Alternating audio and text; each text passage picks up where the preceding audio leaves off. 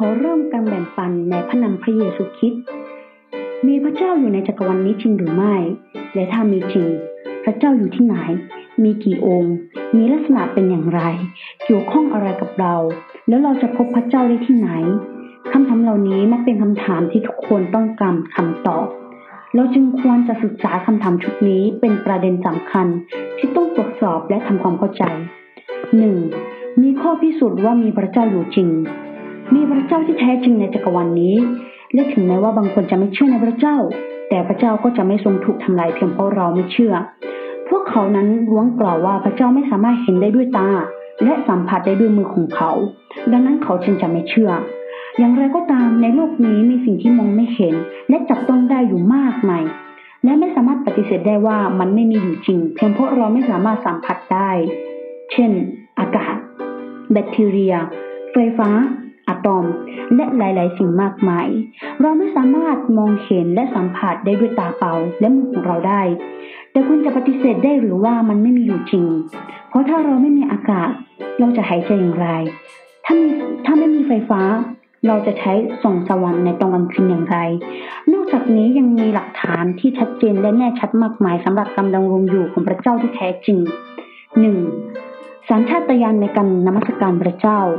หลังจากที่คลอดลูก แม่ของเขาให้นมลูก แม้ว่าไม่มีใครสอน เมื่อแม่คนหนึงได้คลอดบุตรออกมา ไม่มีใครไปสอนเขาว่าคลอดลูกแล้วต้องให้นมลูกกินนะ อย่าลืมละไม่มีใครไปสอน แต่เขาสามารถรู้สิ่งเหล่านี้ได้โดยสัญชาตญาณของเขาสัญชาสัญชาตญาณของการเป็นแม่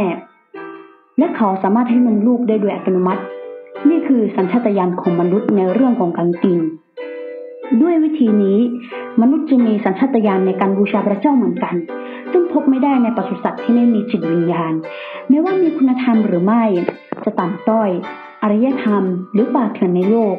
พวกเขาล้วนมีสถานที่สักการะบูชาพระเจ้า นั่นก็คือคนนั่นเอง เช่น วัด อาราม และโบสถ์ต่างๆ และวิธีการบูชานั้นมีหลายอย่างมากมาย เช่น การเผาเครื่องหอม การถวายเครื่องบูชา การอธิษฐานและหลาย ๆ อย่างมากมาย บางทีมนุษย์คนเราก็บูชาพระผิดองค์ บูชาพระที่ไม่มีอยู่จริง แต่สุดท้ายแล้วเราก็ยอมรับอยู่ดีว่ามีพระเจ้าอยู่ จึงบูชาพระเจ้าอย่างกระตือรือร้น นี่เป็นสัญชาตญาณของมนุษย์ที่จะบูชาพระเจ้า และสัญชาตญาณอย่างนี้จะเห็นได้ชัดอย่างยิ่งเมื่อผู้คนอยู่ในความทุกข์ยาก เพราะเมื่อคนเราอยู่ในความทุกข์ยาก เราต้องการพระองค์หนึ่งใครคนหนึ่ง ที่เป็นพระเจ้าผู้มีอิทธิฤทธิ์มีอิทธิฤทธิ์เพื่อที่จะยกความทุกข์ยากของเราออกจากเรา ดังนั้นเพื่อนพีรมบทที่หนึ่งข้อที่สิบเก้าได้กล่าวไว้ว่า เพราะการที่จะรู้จักพระเจ้าได้ก็แจ้งอยู่กับพวกเขา เพราะว่าพระเจ้าได้ทรงสำแดงแก่เขาแล้วสองต้นกำเนิดของสรรพสิ่ง ในรวมบทที่หนึ่งข้อที่ยี่สิบได้กล่าวไว้ว่า ตั้งแต่เริ่มสร้างโลกมานั้น สภาพของพระเจ้าซึ่ง ตามนุษย์มองไม่เห็น คือฤทธานุภาพอันถาวรและทิวสภาพของพระองค์ ก็ได้ปรากฏชัดในสรรพสิ่งที่พระองค์ได้ทรงสร้าง ฉะนั้นพวกเขาจึงไม่มีข้อแก้ตัวเลยการมีอยู่ของทุกสิ่งในจักรวาลนนี้เป็นข้อพิสูจน์ที่ดีที่สุดของพระเจ้า และเป็นหลักฐานชั้นเอกของพระเจ้า คุณเคยคิดเกี่ยวกับมันหรือไม่ว่า โลกที่คุณยืนอยู่ตอนนี้ ดวงอาทิตย์ที่ส่องแสงในตอนกลางวัน ดวงจันทร์ที่ส่องแสงในตอนกลางคืน ดาวเคราะห์มากมายบนท้องฟ้า และภูเขาแม่น้ำทะเล ไม้ผล ผัก นก แมลง สัตว์ต่างๆ และหลาย ๆ สิ่งหลาย ๆ อย่างมากมาย สิ่งเหล่านี้มาจากไหนหรือ เกิดมาได้ด้วยธรรมชาติหรือเก้าอี้อาคารและรถยนต์ นั้นได้ต้องรับการออกแบบและผลิตโดยใครบางคน แต่ผู้สร้างจักรวาลนนี้ก็คือพระเจ้าที่แท้จริงที่สถิตบนสวรรค์ในฮีบรูบทที่สามบทที่สี่ปฐมกาลบทที่หนึ่งได้จดไว้ และในโยบบทที่สิบสองข้อที่เจ็ดเครื่องพีร์ได้กล่าวไว้ว่า จงถามสัตว์แล้วสัตว์จะสอนคุณถามนกในท้องฟ้าแล้วนกจะบอกคุณ หรือพูดกับโลกแล้วโลกจะสอนคุณปลาในทะเลจะอธิบายให้คุณฟังด้วย ดูทั้งหมดนี้ใครไม่รู้ว่าพระหัตถ์ของพระเจ้าทำอะไร แม้ในพระคัมภีร์จะเขียนไว้ว่าให้เราไปถาม ให้เราไปดูให้เราไปพูดกับเขา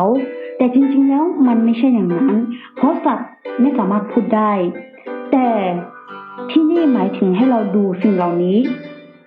ดูสิ่งที่อยู่รอบข้างเรา แล้วไปสังเกตติดตองพินิจพิจารณาให้ดี ว่าสิ่งเหล่านี้เกิดขึ้นได้อย่างไร ถ้าไม่ใช่ฝีมือของพระเจ้า 3. อัศจรรย์แห่งการทรงสร้างของพระเจ้า สดุดีบทที่ 139 ข้อที่ 14 ดาวิดสรรเสริญพระเจ้าและกล่าวว่า ข้าพระองค์ขอบพระคุณพระองค์ เพราะพระองค์ทรงสร้างข้าพระองค์อย่างอัศจรรย์น่าคร่ำคราม บรรดาพระราชกิจของพระองค์น่าอัศจรรย์ ข้าพระองค์ทราบดี คุณเคยคิดเกี่ยวกับเรื่องเหล่านี้ไหมว่า มีดาวเคราะห์นับไม่ถ้วนอยู่บนท้องฟ้าและจักรวาลของเรา